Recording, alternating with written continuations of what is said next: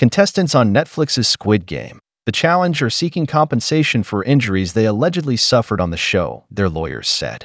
Players competed for a $4.56 million prize on the spin off show, based on the hit South Korean drama Squid Game. The green light, red light game sees players run to a line while a 4.2M doll sings and faces the wall. But players must stand still once the doll rotates its neck to face players. Those caught moving were eliminated using an automated video system with several adjudicators picking out players that moved.